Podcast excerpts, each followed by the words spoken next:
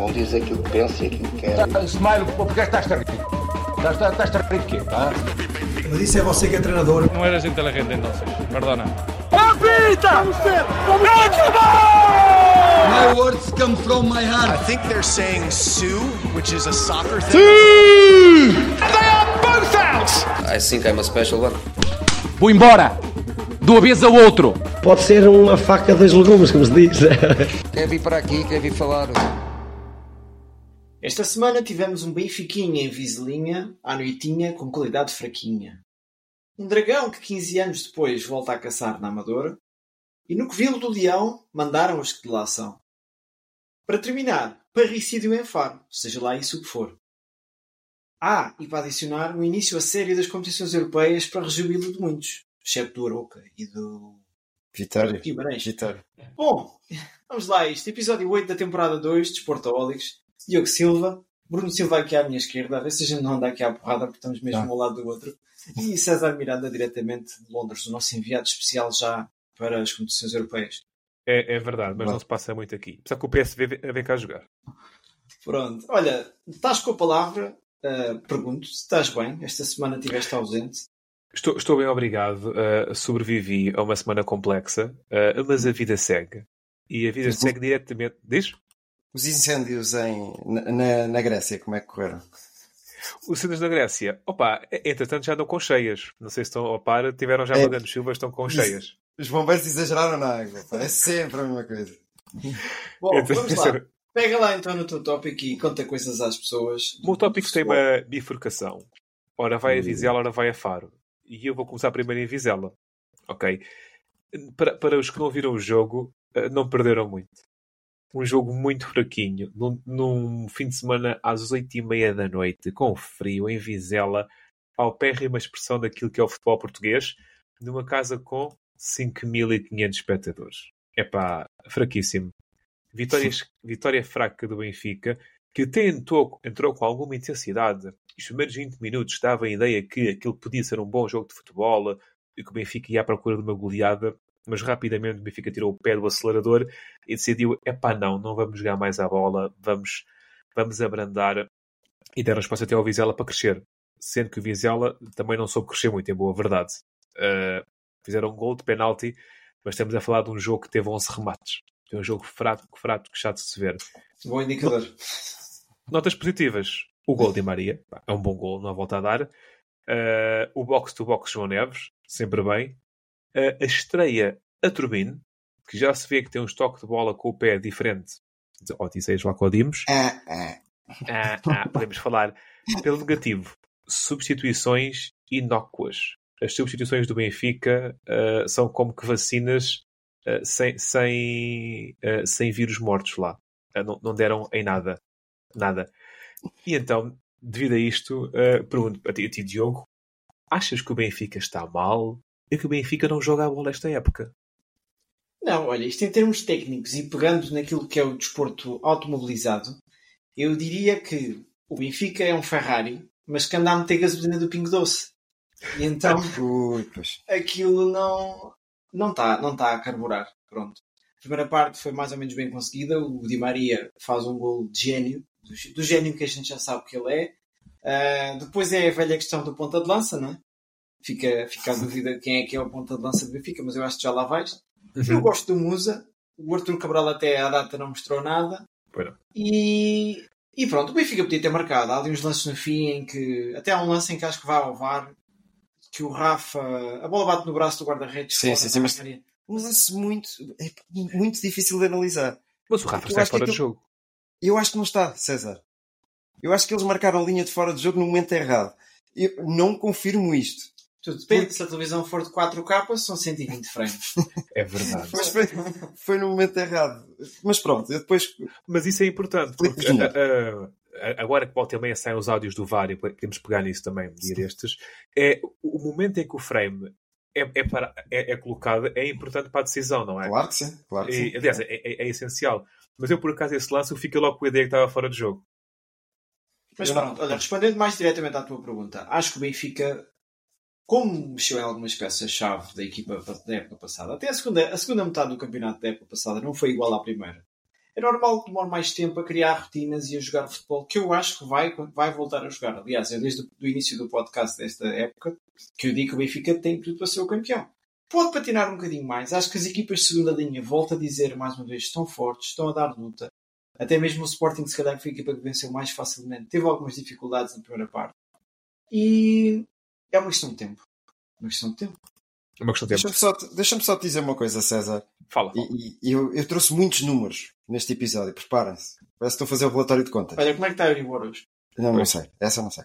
É Eh, sabem quantos golos de livre se marcou a época passada?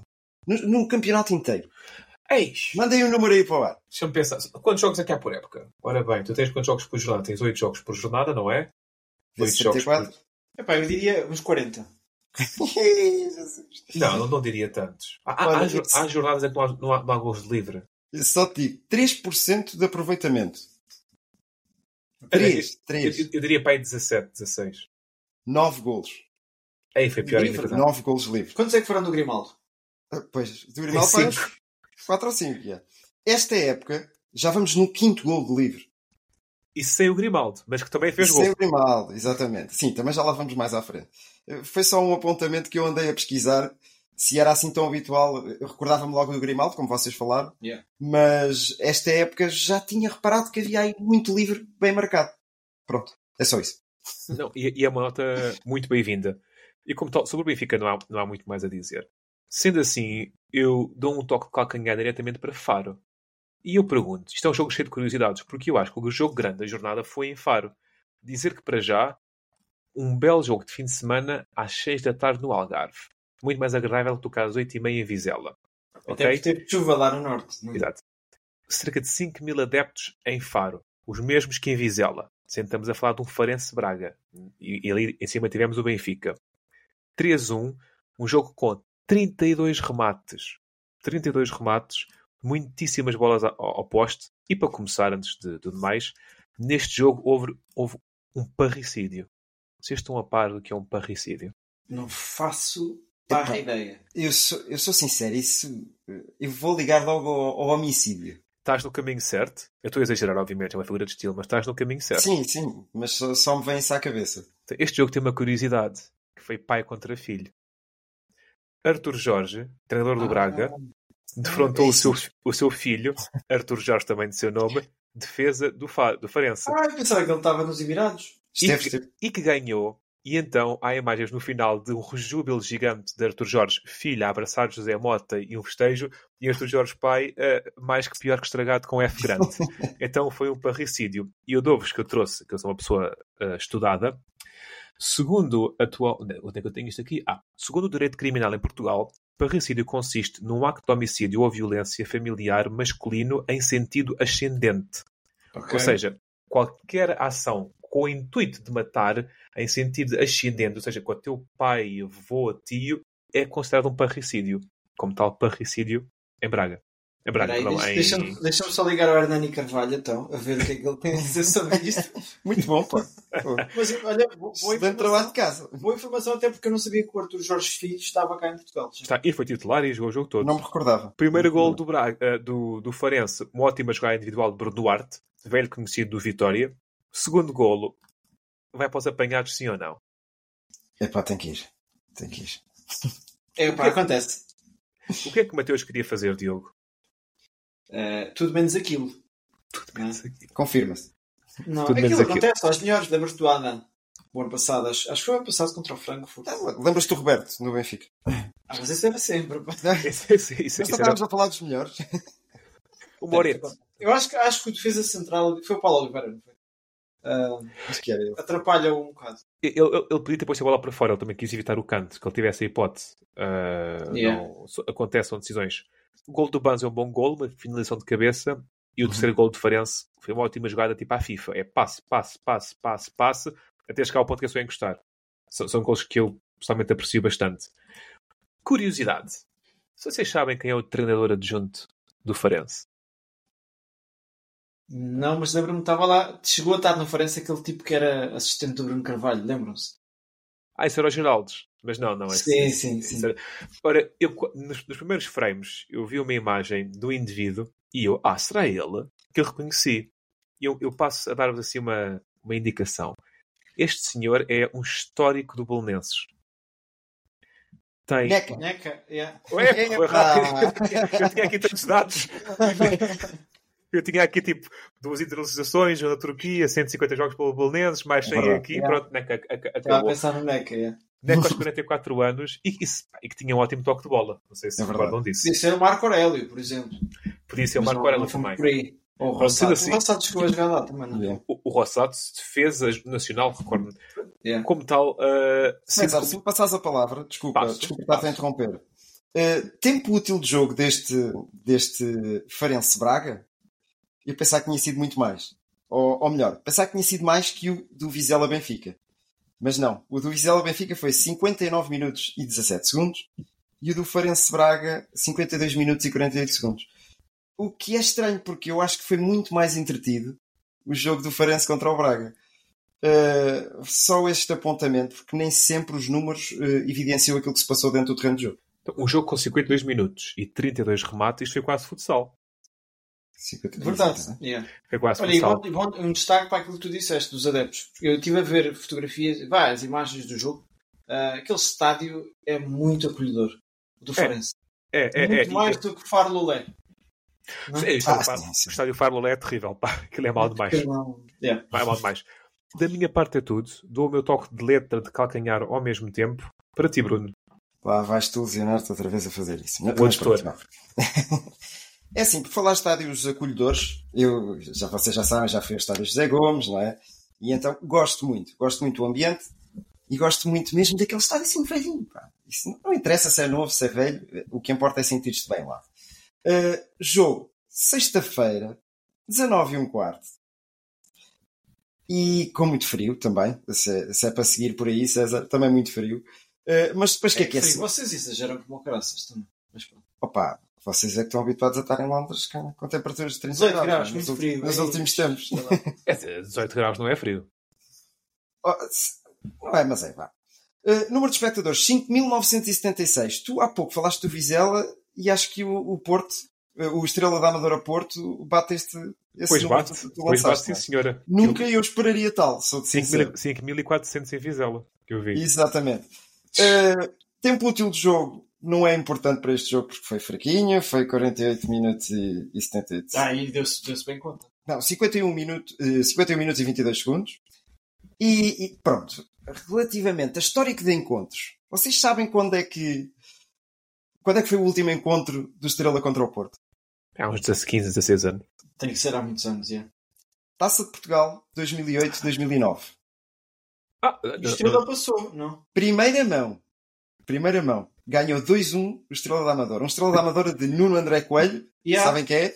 Yeah, yeah, Silvestre Varela. Sabem quem é? primeira mão, foi nas meias finais isso? Foi nas meias finais, sim. Eu lembro-me vagamente disso. Depois, epá, vão lançar aqui os nomes do Porto, que isto é, é, é história e é bonito. Na baliza Nuno Espírito Santo. Depois, Fuchile, Rolando, Saponaro, Stepanov, Tomás Costa, Andrés Madrid. Fred Guarin, Hulk, Lisandro Lopes e Ernesto Farias. Tinhas ainda no banco Ali Sissoko, Fernando e a, e a estrela da companhia. Tariq Sektiui. Epá, Esse rapaz tem um gol para a Liga dos Campeões em que ele finta meia equipa. Pá, tem um gol fenomenal. Opa, eh, era bom jogador, atenção. Pois é. Mas o, o nome punha-me sempre a rir. Para o campeonato, isto foi para a taça. Para o campeonato em 2005-2006, adivinhem o resultado. 2-1 2-1. para a estrela. 2-1 para a estrela para não variar muito. Era um, era um estrela de Paulo Lopes, Tony, o careca que, que foi para a Roménia. Roménia, para, o- para o Cluj. Exatamente. Manu, que ainda foi jogador do Benfica, Rui Duarte, que é agora treinador do Braga Sub-23. Tem aqui os nomes interessantes. No Porto tínhamos Vitor Bahia, Ricardo Costa, Pedro Emanuel, Pepe, Marek Tche, defesa Isso foi um esquerda. jogo que fez o, o Bahia Um- perder o lugar. Eu recordo-me desse jogo. Olha, ainda bem que te recordas. Foi eu que a seguir, na jornada seguinte, entrou o Elton.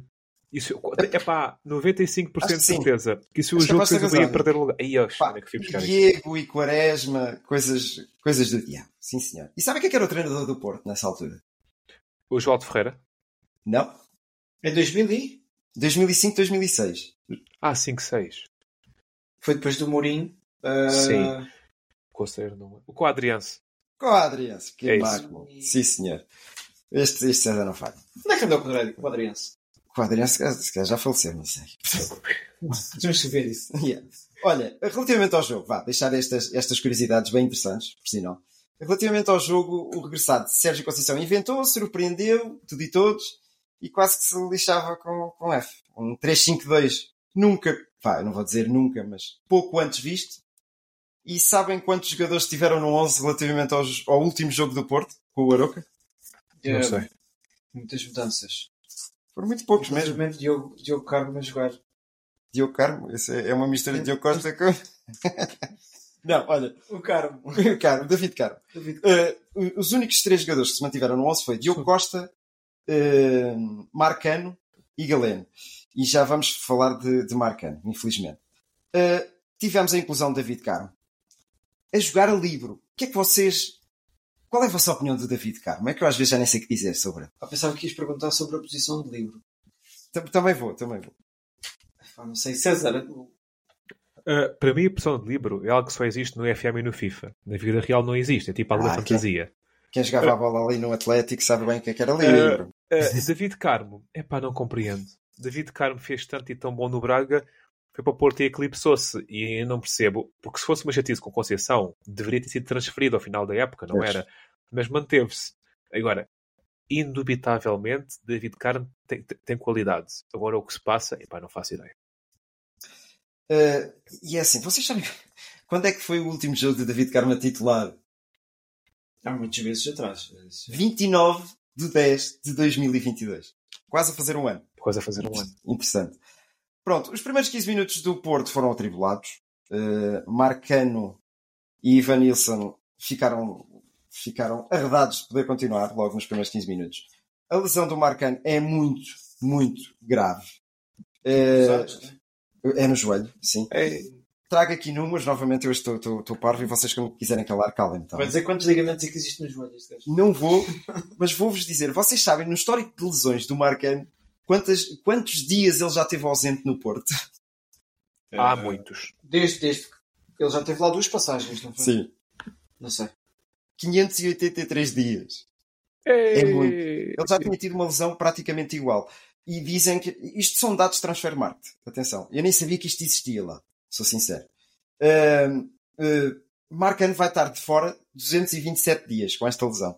Eu não sei. Como é que eles chegam a este, É, este é dado? assim, se vale o que vale. Eu uma um vez já o calendário para daqui a, quase- mais de meio É. ano. Vai ser, Pá, muito, muito interessante. vai ser um Porto Vai- Gil vai- Vicente que ele Vai regressa. ser, curi- vai ser curioso que, entretanto, o Marcano vai se casar, vai batizar os filhos, vai ter aquela marca também vão pôr isso casa. Transfer Market. Oh, Esses, esses dados eram interessantes. Uh, não.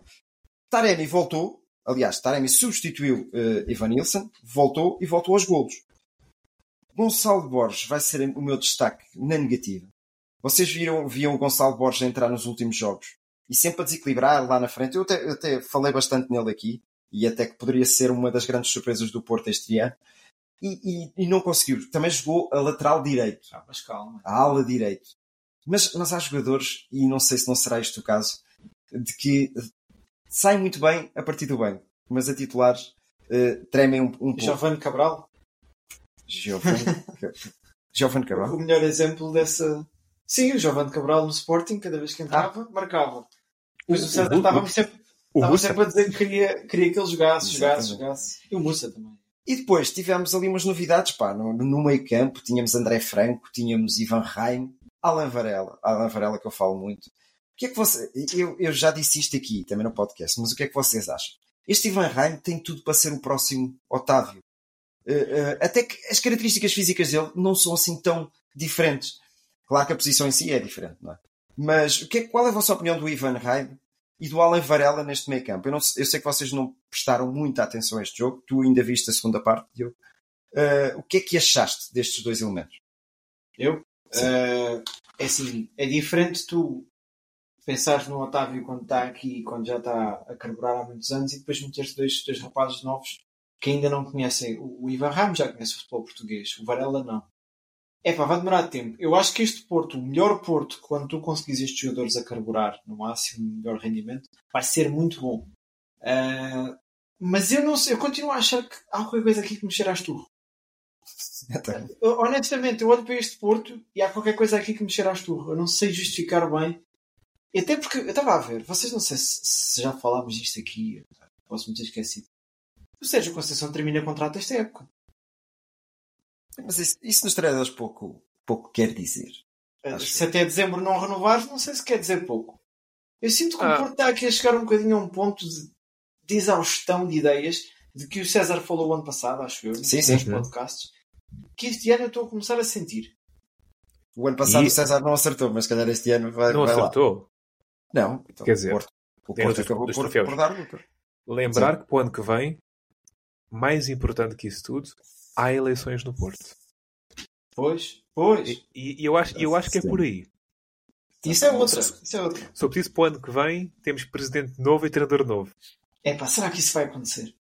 Eu acho que a gente fazia um episódio só em honra de Jorge Nuno Pinto da Costa. Costa. Que eu digo que vai ser o próximo grande funeral de Portugal. A seguir ao, ao exame. É epá, realmente agora que falando nisso. Eu, eu não, Não, vejo, eu... eu não acredito num Porto sem Jorge Nuno Pinto da Costa. Sou Mas- sincero. São Será que, vai, anos. será que vai acontecer o mesmo que aconteceu com o Marítimo, com o Carlos Pereira?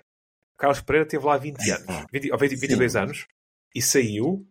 Não, foi mais. Foi, foi quase 30. O Carlos Pereira teve lá tipo 26 anos e saiu. E não sei se sabem quem voltou para presidente do Marítimo foi o gajo que lá estava antes de ele ser Sim, presidente. sim, sim, sim. Será que o senhor que era presidente antes de Pinto da Costa ainda existe e quer voltar a candidatar-se passados, passados 40 anos? Du- Duvido um bocadinho, mas pronto. Eu nem sei quem é que é, sinceramente. O Porto era um ninguém sabe. O Porto era um regional na altura, ninguém sabe. Olha, relativa ainda dar aqui. Vitor, Vitor Bahia, só para dizer rápido, Sim. Vitor Bahia será o nome sucessor. André Vilas Boas. André. Vilas Boas, Não, pois. sucessor, sucessor na linhagem de. Sim, sim, sim, sim. Também acre- acredito que era mais estável Ou um macaco. com o Vitor Bahia. Ou o macaco. Ah, só Olha. toque em relação ao, ao Jaime. Uh, eu Sim. vejo Ivan- Jaime como mais artista do que Otávio. É mais Menos artista, calhar. é mais perfume, não tanta disponibilidade para ser defesa esquerda, direita, trinco, tomar alguma coisa. É Mas mais esqueças de artista. uma coisa. O Otávio no início era assim. Por isso é que eu ah, gosto mas muito o- dessa o- comparação. O, o Otávio sempre teve lá aquele pinguinho azedo que dá aquela. Mais raçudo. Mais raçudo. carraçudo. Uh, Ala Varela, não tenho ainda uma opinião formada sobre ele. Sim, mas parece-me eu ser tenho mais. uma grande opinião, mas pa- não pa- pare- tenho. pode, pode ser o destruidor de Porto que o de jogo que o Porto precisa. Se é preciso é que não destrua o jogo do. Porto. Olha, relativamente ao, ao gol do Taremi, que foi, foi antes do intervalo, antes do intervalo, e foi a primeira vez que o Porto foi a vencer para, para o intervalo. Curiosamente, estamos a falar de uma equipa grande que não estamos habituados a isso, não é? Eh, dando o salto aqui para os lados de, de Lisboa, não é? Onde tivemos um Sporting, que eu vou ser sincero, o Sporting está. de- Deita-me perfume, é aquela equipa que eu gosto mais de ver jogar no nosso campeonato, neste momento. Eh, vou seguir o mesmo padrão. Espectadores. Acho que foi o recorde da Liga, este, este jogo do, do Sporting contra o Moreirense. Foram 36.815 espectadores. Tempo útil de jogo, 56 minutos e 5 segundos. Foi, foi bom, foi É, bom. Eh, agora, outra pergunta para vocês. Quando é que o Moreirense ganhou em Alvalade? Recordam-se? Nunca. César? Já ganhou? César ir aos registros dele? Nos tempos do Josualdo Ferreira, se calhar, ou... Epá, epá, não sei se me deste uma pista, mas não sei se de repente. É um número redondo. Zero também. Pronto, bem. Sim. Mas será que o Moreirense alguma vez ganhou ao Sporting? Uma vez, pai. Epá, não sei. Bem, César, também não sabes. Não sei. Ganhou, curiosamente, numa quinta jornada de uma Superliga de 2003-2004. É, Pai, muito bem. o Guilás, a ponta de lança. Espera, assim. não, não tinha o Guilás. O que é que tinha aqui de vai jogadores conhecidos? vai. Prepara-te. César, tu prepara-te que este nome vai-te dizer alguma coisa, de certeza absoluta. Saiu do banco um jogador que tinha passado pelo Sport Lisboa Benfica, Christian Uribe. Ei, isso era, um- era, era pá. Um chileno. Sim, teve, mas esteve no Benfica ainda há uns bons anos. Está, está no Moreirense. Era um médio, Teve- salvo erro. Era, com bom, com um bom remate. Era um médio com bom remate. Epá. Eh, Ganhou um zero. Eh, o gol foi de Manuel. Eu recordo Esse Manuel era um brasileiro. Era. Eu E a Ma- Manuel com O. Com O, exatamente. Sabes que é? Lembro-me é? lembro-me desse gajo. Fantástico. Olha, eu vou, vou lançar os nomes do Sporting nessa altura. Na linha tínhamos o Ricardo. Não sei se perceberam o trocadilho. Uh, Luís Felipe, Sim, ainda, Fazer direito. ainda há O homem que marcou o primeiro golo no Alvalade 21. Muito bem. Estádio lá. Quiroga, Polga, Facundo Quiroga. Exato. Beto, Rui Jorge, Custódio. Epá, Bem. Rui Jorge, Custódio já são treinadores dois. Eh, Tonito, Fábio Tonito. Rochambac, Bom jogador. Elpidio Silva, E ele pediu Silva. Pistoleiro, E- pau, pau, pau. cereja no topo do gol. Ainda não vou ao banco, cereja no topo do gol. Quem é que era o, o treinador? Em Em que época? 2004, 2003, 2004. Paulo Bento. Não? Não, não era pé zero. Não? 3, não 4. acertaram, meus meninos. Não acertaram. Não, peraí, o pé zero foi 4, Augusto 5. Inácio? Quem, quem, tio? Augusto Inácio? Não? Peraí, isto, é o ano que, o- isto é o ano que o Porto ganhou a Champions. Quem é o treinador do Sport nessa altura? Neste jogo, o treinador do Sporting era Fernando Santos. E por falar que havia muitos. Estamos aqui a ver os nomes e já, já tem aqui muitos treinadores da, altu- da altura, não é? Temos aqui um Paulo Bento no banco. Pois. Temos um Ah, ok. Luís Lourenço Ah, no banco tipo. também. Médio de Gil Clayton. Vicente. Hugo, Hugo, que acho que também já é treinador. E Pedro Barbosa, grande Pedro Barbosa do futebol no momento. Uh, relativamente ao jogo, acho que isto foi um momento interessante. Eu, eu achei, achei por bem irmos por aqui hoje. Uh, o pós-seleções continua. uh, após as seleções, o Sporting continua a carburar. A primeira parte foi. Os jogadores não vão à seleção. Não, não vão? Não vão. Fácil. Vão, vão. Nem o Coates foi. O Coates não foi? Não. Olha, também aquilo ainda é longe. Já fica... Não vale a pena. Não havia TVD para lá. Um, Ah, Mas foi o Yulman e foi o Joqueiras, não foi? exatamente, e acho que são as peças uh, fulcrais O deste, Ilman, deste jogo. cuidado. Aquele rapaz sabe chutar. Exatamente. Bujas exatamente. não vale. Bujas não vale. É que não foi só este jogo e já vem do jogo com o Braga. Aquele homem sabe chutar Yeah. a baliza. A pergunta crucial que eu vos faço é: então como é que o Ruben Amorim tem coragem de tirar o melhor ponta de lança do futebol português, do 11 do Sporting, e manter o melhor lateral direito do futebol português no 11 do Sporting? Onde é que está a coerência? Expliquem-me. Realmente. Expliquem-me, eu não consigo. Não chego lá. Uh, eu gosto de ver Edwards. E, e Edwards abana com o jogo. E, e, e, e a verdade é que as equipas grandes às vezes têm que mudar para surpreender. E eu acredito que o Moreirense estivesse preparado para a dupla Paulinho, Joqueiras e a mecânica e subitamente mandas para lá o, o Edwards, que é completamente Mas, diferente mas mudar a mecânica. não fez um grande jogo. amor. Pois não, mas é, é, é o elemento de surpresa, digamos assim. E estes virtuosos Exatamente. muitas vezes dão-se muito melhores em casa do que fora. Exatamente. Relativamente ao Edwards, o Ruben Amorim no final veio explicar que não podia pôr lá dois homens na frente e tinha que pôr mais um criativo, um, um, É isso. um avançado mais móvel Yeah. para baralhar lá as coisas. Uh, relativamente a, a outra curiosidade, vocês viram quem marcou os golos? Joqueiras, Yulman e Diomandé. E chegaram a alguma conclusão? Ah, tudo cruzamentos? Bolas paradas? Não. Tudo reforços desde a meia época passada. Exato. Se o Fresneda entrasse, marcava o gol. Não há dúvidas nenhumas relativamente a isso. Uh, destaques na negativa. E, e- e deixo aqui esta para terminar. Porque não tenho visto um Pedro Gonçalves uh, a jogar a alto nível. Ruben Amorim já justificou isso. Não tenho visto o próprio Edwards que, que teve neste jogo a jogar a alto nível. E Nuno Santos. Onde é que está o Nuno Santos da época passada que fez, fez aqueles gols Olha, dentro? discordo. Discordo. Epá, este Nuno Santos parece um bocadinho diferente. Agora Cansado não, da seleção, está é o desgaste. Agora, é, eu ia por aí. Agora não, não o convocaria para a seleção portuguesa, porque não, não, vejo, não vejo grande rentabilidade Viste aquele dele. cruzamento que ele fez? Para o gol do, do Joker. Sim. Sim, sim, sim. Quem é que na seleção? Na seleção tu tens. Posso estar aqui a dizer uma grande baboseira. Assim com aquela capacidade de cruzamento, tu tens o Rafael Guerreiro, que estava lesionado desta última vez. Uhum. Poderias eventualmente ter o Rafa a fazer aquilo com o pé esquerdo, né? O Leão e o Bernardo. mas não os vejo a fazer tanto aquilo. Aquele tipo de movimentos. Nem o Rafa, tanto. Nem o Rafa. tanto. Ah, mas o, o Guerreiro e o Nuno Santos e o Mário Rui, talvez. O Mário Rui é esquerdinho. Mário Rui é. Estavam os dois lesionados. Levaste o jogador, levaste o Cancelo, que é um jogador fantástico e mil vezes melhor que o Nuno Santos. Não é isso a questão. Mas o Nuno Santos tem características particulares que eu acho que seriam interessantes estar na seleção. O que vai acontecer mais tarde ou mais cedo, pode o jogador não ter coragem de o fazer, é renunciar à seleção. Sim. É. Pode ele não ter coragem de fazer, Sim, mas, sim. mas desmotiva, porque é assim. Agora Portugal está qualificado, entre aspas, né? não está, não está, mas está quase. Não está, mas está. Será que não era levar para lá dois ou três minutos? Eu nem digo do Sporting só. Digo de outras equipes. O Bruma, pelo menos, é um caso que me chama a atenção. O Beto, que no Everton está a fazer um bom arranque de época. Mas pronto, isso é discussão para o podcast da semana passada. Já não vou É voltar mesmo. lá. Não, e para finalizar, os primeiros 30 minutos foram animados com três bolas nos ferros, eh, 0-0 ao intervalo, e depois do descanso vem um Sporting mais dominador, com ganas de vencer, e munido com um morteiro dinamarquês e um Panzer sueco, que acho que foram os, os, os- os grandes jogadores deste jogo. Agora, agora o que vem aí são competições europeias. E vou chutar a bola com o dedo mindinho, talvez aleijaram, eh, não Uhum. sei, para o é para longe. Para É para longe. Porque fica a dúvida. O Porto vai jogar. Bom, não vamos. Espera aí, vamos, vamos falar disto como deve ser. Sim. Competições europeias não começa logo com o Porto. Aliás, acho que até é um jogo logo às 5 e tal da tarde. Que até me dá jeito. Então continuam horários. trabalhar. Eu não gosto desse horário. Yeah, mas tem não. que ser. Tem que ser.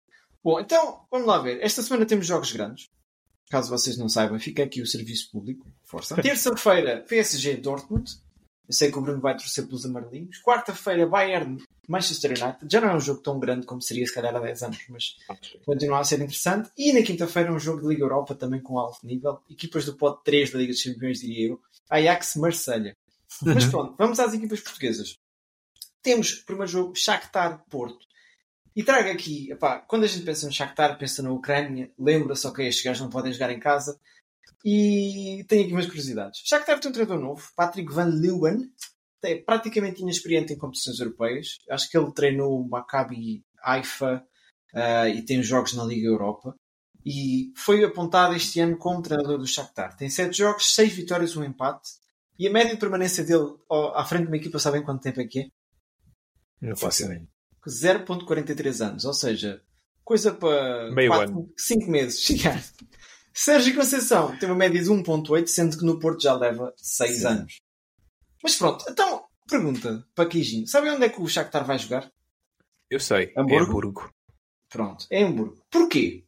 Porque há uma guerra a decorrer. Pois. Mas vamos voltar atrás ao ano de 2012. Antes de 2012 até, o Shakhtar jogava num outro estádio que eu agora não tenho aqui o nome anotado. Em 2012, com a criação dos estádios para o Euro, aquele Euro da Ucrânia Uhum. e... Polónia. César, ajuda-me. Polónio, exatamente.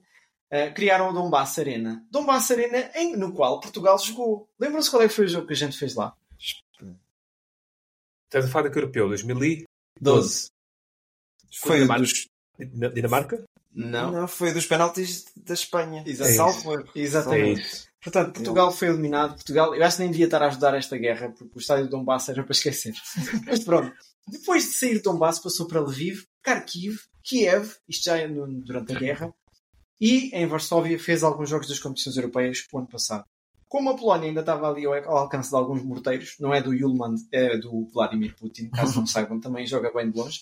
eh, então passaram para, para Hamburgo, onde vão defrontar o Porto esta semana.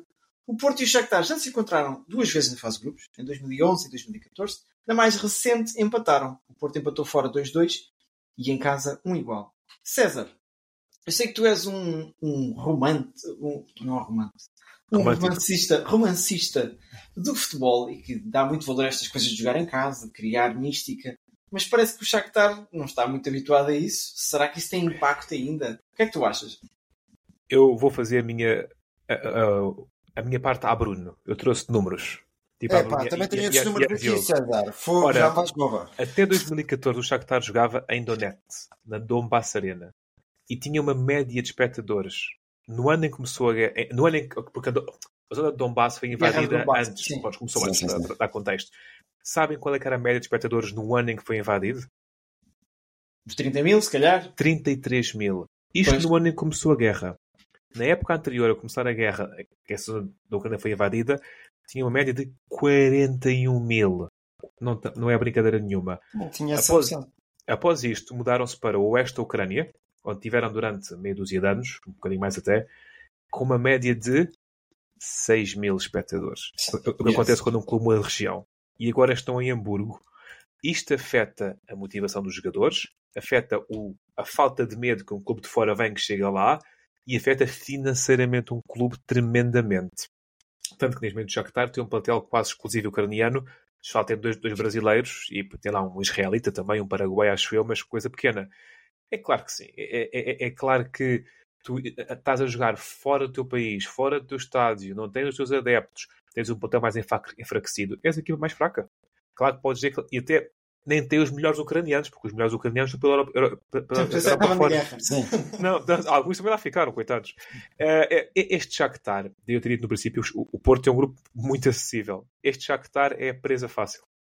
É.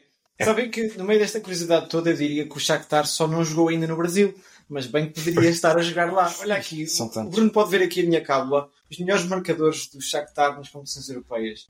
Luís Adriano, Alex Teixeira, Jadson, Varobey deve ser ucraniano, não tenho a certeza, Brandão e William.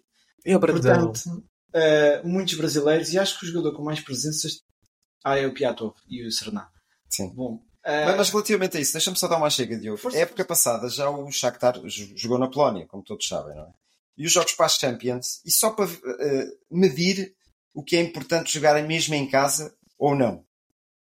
Porque não vamos chegar a conclusão nenhuma, digo já. Eh, os jogos em casa, contra o Celtic, Real Madrid e Leipzig, o Shakhtar não perdeu. O Shakhtar empatou um igual contra o Celtic, empatou um igual contra o poderoso Real Madrid e espetou 4-0 ao Leipzig. E já era um, um, um, um Shakhtar enfraquecido, atenção. Sim. Depois saltou para a Liga Europa, ganhou 2-1 ao Rennes em casa e empatou um igual com o Feyenoord, apesar de depois ter ido ao Feyenoord e ter enchido o saco, levou 7-0.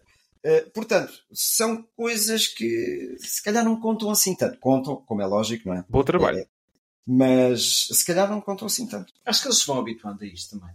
Sim. Bom, uh, palpite então rápido. Um X ou dois? César. Dois. Bruno? 2, 2. Ok. Eu acho Não é que- 2-2, é 2. que vai ser X. Porque eu não estou a ver o Porto. Lá está. Há qualquer coisa errada que não está certa. Benfica, Red Bull Salzburg. Uh, Red Bull Salzburg, isto aqui em termos factuais, conseguiu apenas chegar aos oitavos em 21-22. Nessa altura perdeu contra o poderoso Bayern Munique. Sabem por quanto?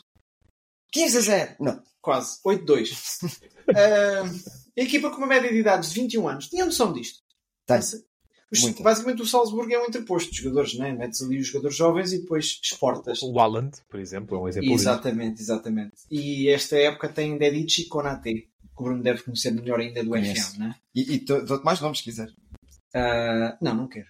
Roger Schmidt regressa a uma casa onde fez 99 jogos. Bem que poderia meter a braçadeira de treinador do, do Red Bull Salzburg e fazer o jogo 100. Mas pronto, olha, nada a ver.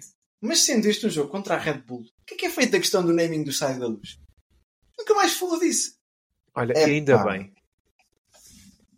É? Ainda bem? Ainda bem, ainda bem. Não, não- não- precisamos, não precisamos É disso para nada. Então, olha, olha, é, olha, é daquelas coisas que eu acho que não precisamos disso para nada.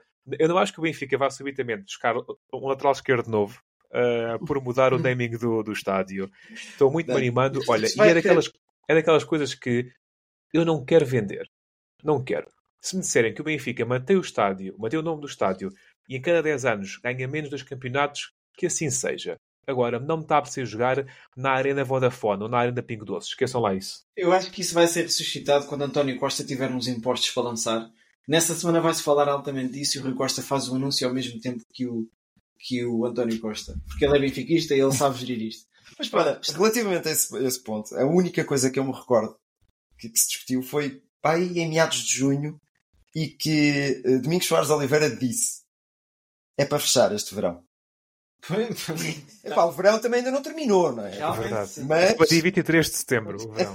é Todo- rápido. Todos os anos eu vejo uma notícia que Domingos Soares Oliveira vai sair do Benfica. Eu vejo isto já para 7 ou 8 anos. agora fala-se das Arábias também. por lá mantém-se. É verdade. Bem, vamos então prosseguir, pessoal.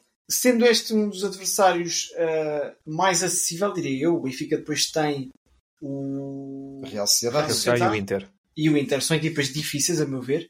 Isto é um jogo que o Benfica tem a obrigação de ganhar, não é, Bruno? Claro, claro. Só que há um problema. Isto é Champions. E há um segundo problema. A equipa do Salzburgo é muito, muito boa. Eu sei que eles estão, curiosamente, vão jogar contra o, ou jogaram contra o Sturm Graz, que vai jogar contra o Sporting, Yeah. certo? Acho que não estou errado. Empataram 2-2. E são as equipas que vão destacadas na frente do campeonato. É um campeonatozinho, aquilo também, verdade seja dito. Uh, mas são as únicas duas equipas que ainda não perderam. Agora, o Benfica tem em casa, o jogo é em casa, certo? Não estou aqui a dizer para Sim, sim, sim. Uh, Podes já dar o teu palpite, um X2. dou já o palpite de 1, claro, e era, era um jogo bom para marcar muitos golos. Mas tenho quase a certeza que isto não vai acontecer. Que o Arthur Cabral não vai marcar, não? Sim, mas isso é. César, diz dois. Um, faço minhas palavras do Bruno, isto é, em teoria, o jogo mais fácil dos seis. Sim, sim. Ok, concordo no 1, também vou para isso. Depois, isto, o jogo quarta-feira, o Benfica eh, Red Bull Salzburgo. Quarta-feira ainda joga-se também o Braga-Nápoles. Braga com duas participações em 2010 e 12. Tem 12 jogos, portanto, na Liga dos Campeões contra o Nápoles, todo poderoso, com 62 jogos na Liga dos Campeões. Ah, os valores destes plantéis são altamente dispares, com 577 milhões de valor de mercado vá, do, do Nápoles. O Braga com 124, mas também há ali potencial escondido, diria eu. Ah, e potencial que se calhar já deu o que tinha a dar, mas ainda tem alguma coisa para dar. E a minha pergunta vai para ti, César.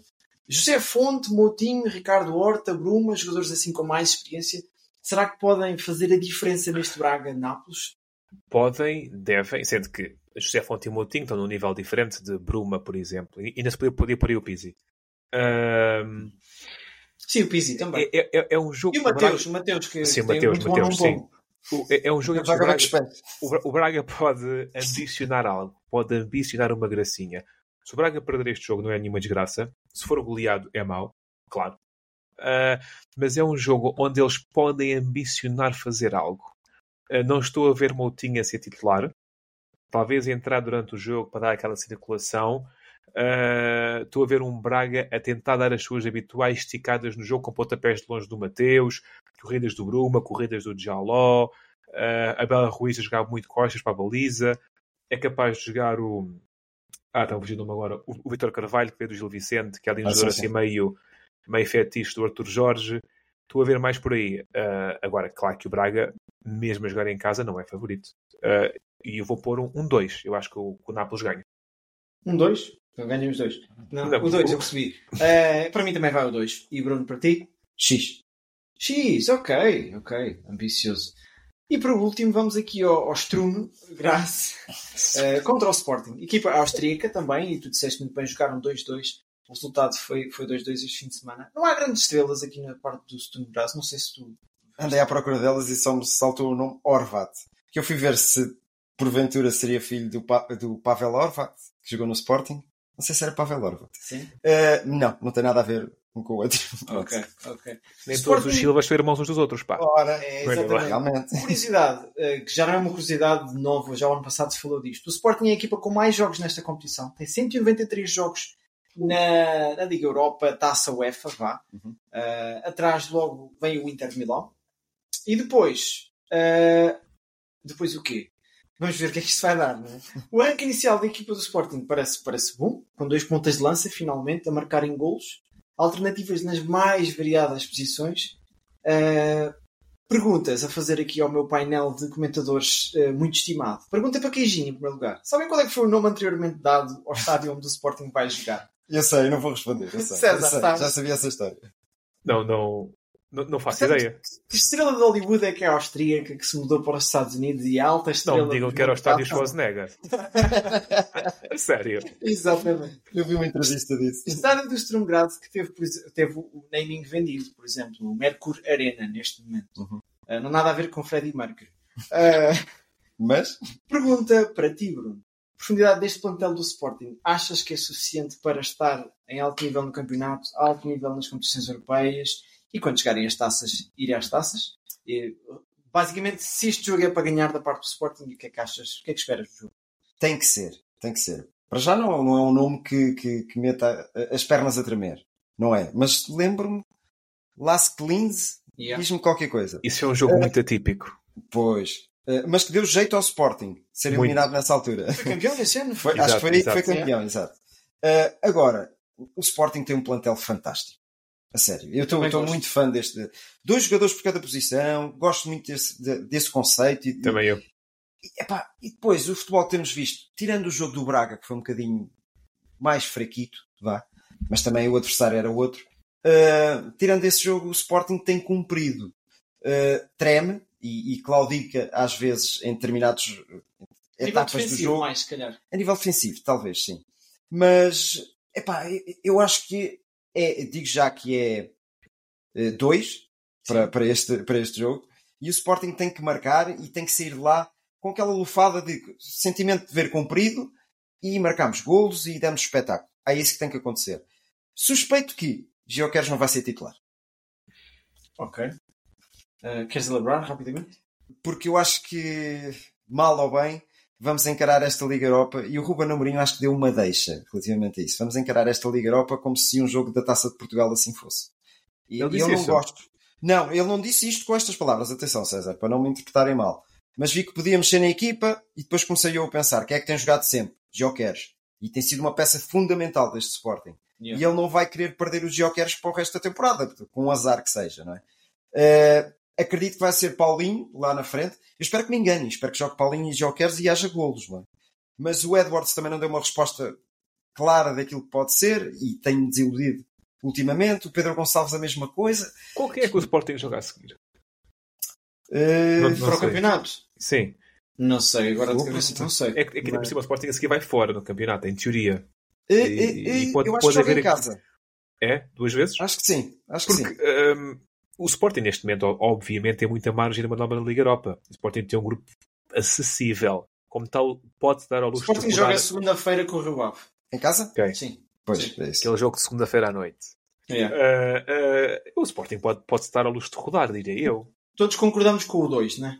Sim, sim. Sim, sim, sim, Ok. sem dúvida. Ok. Pronto, e está aqui feita a antevisão das competições europeias.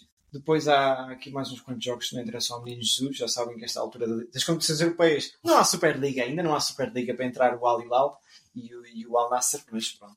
César, o que houve foi uma Super Fórmula 1 este fim de semana, não foi? Aceleramos a muito bom ritmo para Singapura. O Grande Prémio com viadutos por cima e o Grande Prémio que teve um coro de crianças a cantar o hino. Sabem quantas línguas é que tem o hino de Singapura? É. Tantas quanto, quant- quantas cantarem. Pois bem, e quantas é que costumam cantar? Quantos idiomas? Quantas crianças é que estavam a cantar? 72. Estou 72. Não, Línguas? não. Línguas sim, é- dentro, é- dentro era é- diferente. é- é em quatro idiomas. Quatro Certo. idiomas. Que tem a ver com o Malásia, com o inglês, singapurês e outro que eu não compreendi.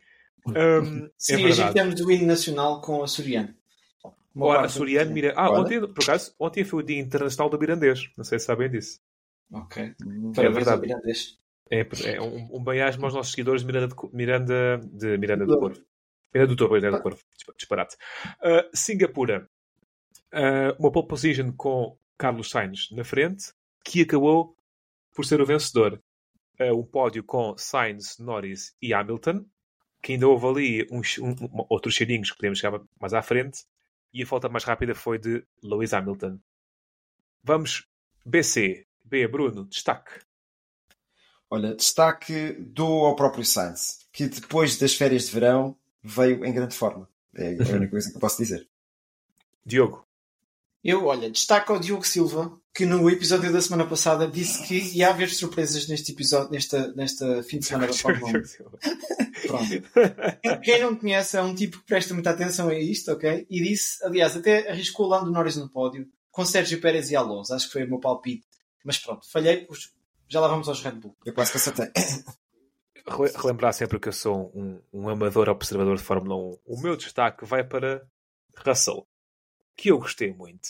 Ele, durante a corrida toda, ouvia-se nos áudios: Eu quero ganhar, isto é para ganhar, é para tentar. E ouvias o rádio do outro lado: Yes, mate, we're on the same page, let's go for it. E ele arriscou e ele ia fazer um pódio de certeza, mas como arriscou a vitória, acabou por estampar e nem um pontinho faz. Mas esta audácia da juventude, essa vontade de ganhar, é o que dá adrenalina. O meu destaque vai para um, para um piloto que nem sequer pontuou, mas que a mim me deu gosto de ver. Assinalado. passando ao ponto seguinte, aqui da minha listinha, que eu agora me perdi por um momento. Bruno, surpresa. Surpresa, Liam Lawson, eh, o neozelandês, neozelandês? Sim, neozelandês, de 21 anos, nono lugar, é a primeira vez que ele pontua na Fórmula 1, e isto vai dar aqui uma valente dor de cabeça para o pessoal da Red Bull, porque tem ali muita gente que pode avançar para um lugar de talvez um Pérez, ou até, é, ou até, ou até mesmo da, da AlphaTauri. Aquele lugar da AlphaTauri está tá amaldiçoado. Tá, tá. Olha, a minha surpresa vai para a Ferrari. Uh, Uhum. apesar de tudo, eu não contava que a Ferrari estivesse ali naquela posição. E eu digo-vos uma coisa: faz-me confusão como é que ao longo da época não se sacrificaram mais pilotos. O Leclerc foi sacrificado no meio daquilo tudo. ok? Sim. Eu até mandei um comentário à Sport TV, eles depois acabaram por não ler, que aquilo é o mesmo que, que estacionar o autocarro no futebol. E o Leclerc, pronto, perdeu a corrida dele, acabou em quarto, acho eu, mas conseguiu manter aquele gap para o carro da frente, que era o Sainz, e ele gerir a corrida dele. Pá, muito bem executada a estratégia da Ferrari, fiquei surpreendido. Eu gostei bastante de ver isso, porque isso é, é, é trabalho de equipa. Eles estavam a dizer muitas vezes no rádio, matei os 3 segundos, matei os 3 segundos, e, e um tra- isso é o que acontece muitas vezes no ciclismo, precisamente. É, Sim, é, yeah. é, é sem tirar nem pôr uma coisa. Ah, ponto seguinte, Bruno, a desilusão. Alonso. Não percebo Ah, o que é que se passa nesta Austin, Aston Martin e o último lugar custa muito ver o Alonso ali. Diogo. Desilusão para mim, Max Verstappen. Não tanto a Red Bull, não tanto Pérez, porque o Pérez já nos desiludiu bastante ao longo desta época, mas Max Verstappen acabou por conseguir até o quinto lugar, não foi? Pois. Sim, Aquilo ele foi- partiu décimo primeiro, recuperou tirou 6 coelho postos da ainda. cartola depois de quase ir para a última, meio da corrida. Uhum. Mas, mas fiquei desiludido, não estava à espera. Uma desilusão pelo azar. Uh, Ocon. Ocon estava muito bem. Ocon, Ocon ia ficar muito provavelmente nos sete primeiros. E a frustração dele, que se viu no rádio dar murros ao volante, volante cá de ser carote, digo eu, uh, mas a sentir-se a vibração que eu contava com aquilo é o meu destaque da desilusão pela negativa para aqueles mecânicos que claramente muito falham. Uh, Bruno, momento cómico, animado da corrida, algo a dizer? Olha, não foi da corrida, eu fui um bocadinho antes, fui ao, ao- à, à sessão de treinos na manhã de sexta-feira, quando o Max Verstappen passou por um lagarto que estava a atravessar a pista. Eh, é curioso, não é a primeira vez que Já acontece em conheceu antes, Singapura. pois. exato, Não exato. era um adepto do Sporting. Eh, Não, não, era. Diogo. Mas ainda vou continuar mais à frente. Ah, peço desculpa. Não, não, passa Diogo, Diogo. momento, É, momento engraçado. Momento, momento cómico foi o Hamilton a dizer: diz ao Russell para andar mais rápido, diz ao Russell para andar mais rápido, e o rapaz acaba na parede. Quer dizer, eu não sei se o Hamilton não embruxou aquilo um bocadinho. Pressionou. Eu, eu, o momento engraçado vai para. Eu vi o jogo com um dos nossos eh, companheiros e produtores, o Telmo, e estávamos, e estávamos entusiasmados a ver, a ver a corrida. E ele sai-se com a seguinte frase: Isto se o Verstappen era tão mais giro. E eu fiquei a olhar e eu, epá, concordo.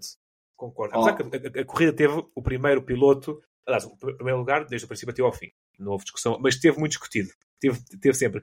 E eu fiquei a pensar, aquilo que vocês falam tantas vezes, que isto é interessante, ah, ficou finalmente interessante porque não teve o Verstappen. Mas disseram mesmo tirares o Messi o Ronaldo. Claro. Joe Não, não é, não é. E depois eu comecei a elaborar esse raciocínio.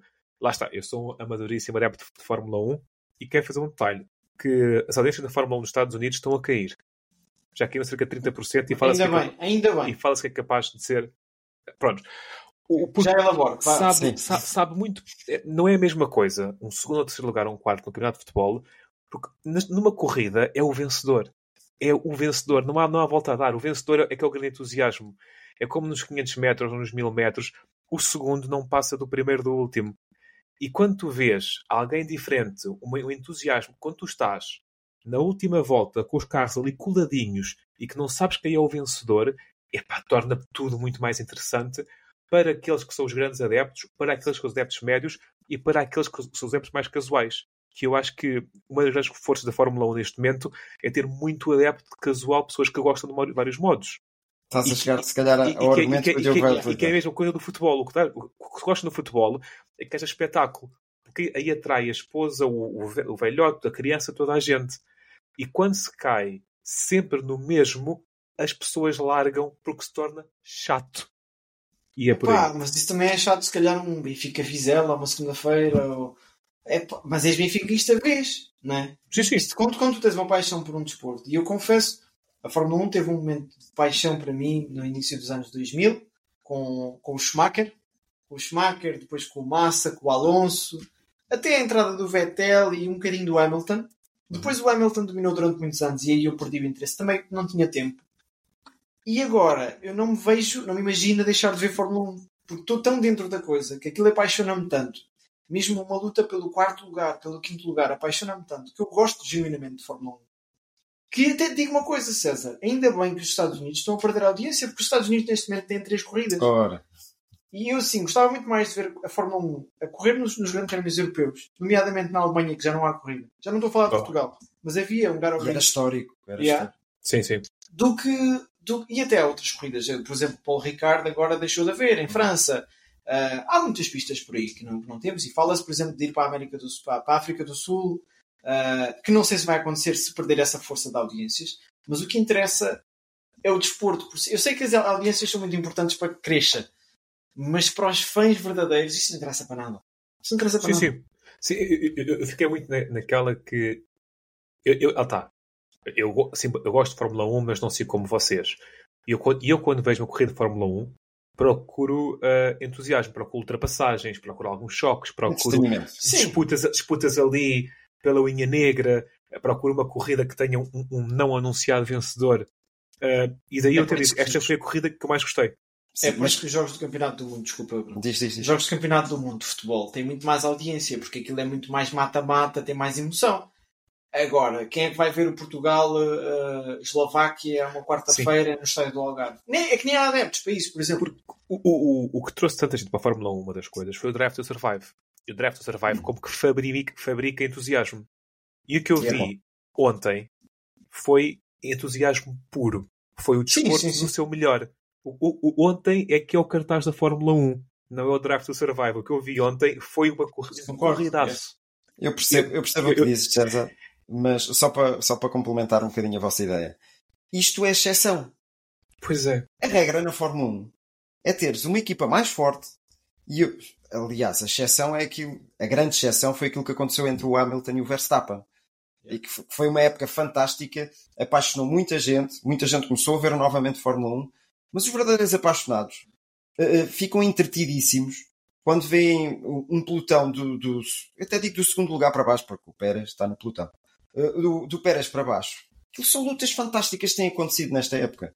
E, e, eu bato muitas vezes nisso. A exceção é isto mesmo. Porque é histórico. É histórico que existe sempre uma equipa mais forte e um piloto que domina a Fórmula 1. Claro que é muito mais bonito assim. Sem sombra de dúvidas. Entretém. É, é, é muito mais bonito assim. Mas os verdadeiros apaixonados continuam a apaixonar-se por esta Fórmula 1. Só para dar mesmo uma última chega. Isto parece que está a levar uma certa viragem. Já Zandvoort foi renhido Monza teve metade da corrida com os Ferraris à frente e agora esta corrida foi completamente diferente do que as pessoas estavam à espera. Uhum. Muito bem. Vamos voltar atrás muito rapidamente à época em que a Mercedes dominava. A Red Bull foi ganhando espaço, passo a passo, uh, aquele, fechando aquele gap e chegou à última época, em 21, a última época daquela, daqueles regulamentos Sim. e ganhou. Pode vir a acontecer isso para o ano que vem. Eu vejo essa possibilidade. Bem. Passemos ao, ao ponto seguinte, às notas soltas, então. Uh, Bruno, rapidamente, nota solta. Olha, notas soltas e voltando novamente ao futebol.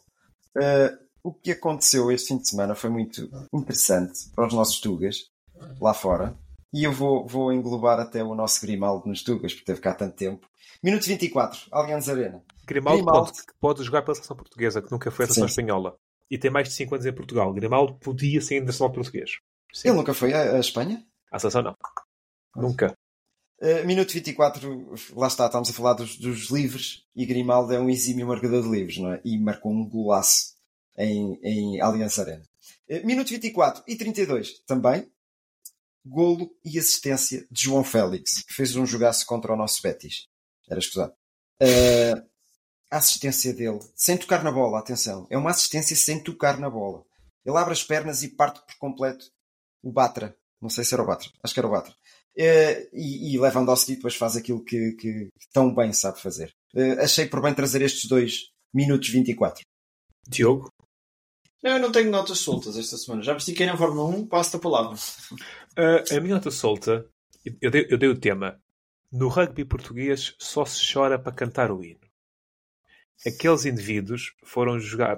O rugby português está no Mundial uh, em, como equipa amadora, com os senhores que trabalham na equipa dos seguros, com os polícias, com os professores, fizeram um jogaço contra o país de Gales, perderam 28-8, marcaram um ponto, e para, no rugby é, é, importantíssimo, e não há, cacho, não há cá choraminguices, não. É uma luta titânica com o tempo fora que têm do trabalho para representar o rugby português. E dá-me imenso gosto de ver a sua emoção a cantar o hino, e assim que canta o hino, tira as lágrimas da cara e vamos para cima deles. E relembrar que eles qualificaram com o lance no último minuto contra os Estados Unidos. Estes homens são, à sua dimensão, pequenos heróis.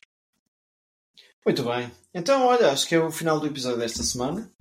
Um episódio em que fomos a todo lado, desde o Verdade. rugby até ao futebol, Fórmula 1. Ah, e pronto, já sabem. Coloquem like no nosso, no nosso vídeo do YouTube, na nossa publicação no Spotify. Sigam-nos nas redes sociais, arroba Desportoholics. Sigam-nos também no, pronto, nos YouTubes e Spotify. Não se esqueçam, tenho uma semana de desporto sem moderação. Um grande abraço e tchau. Até para a semana. Abraços. Obrigado. Abraço.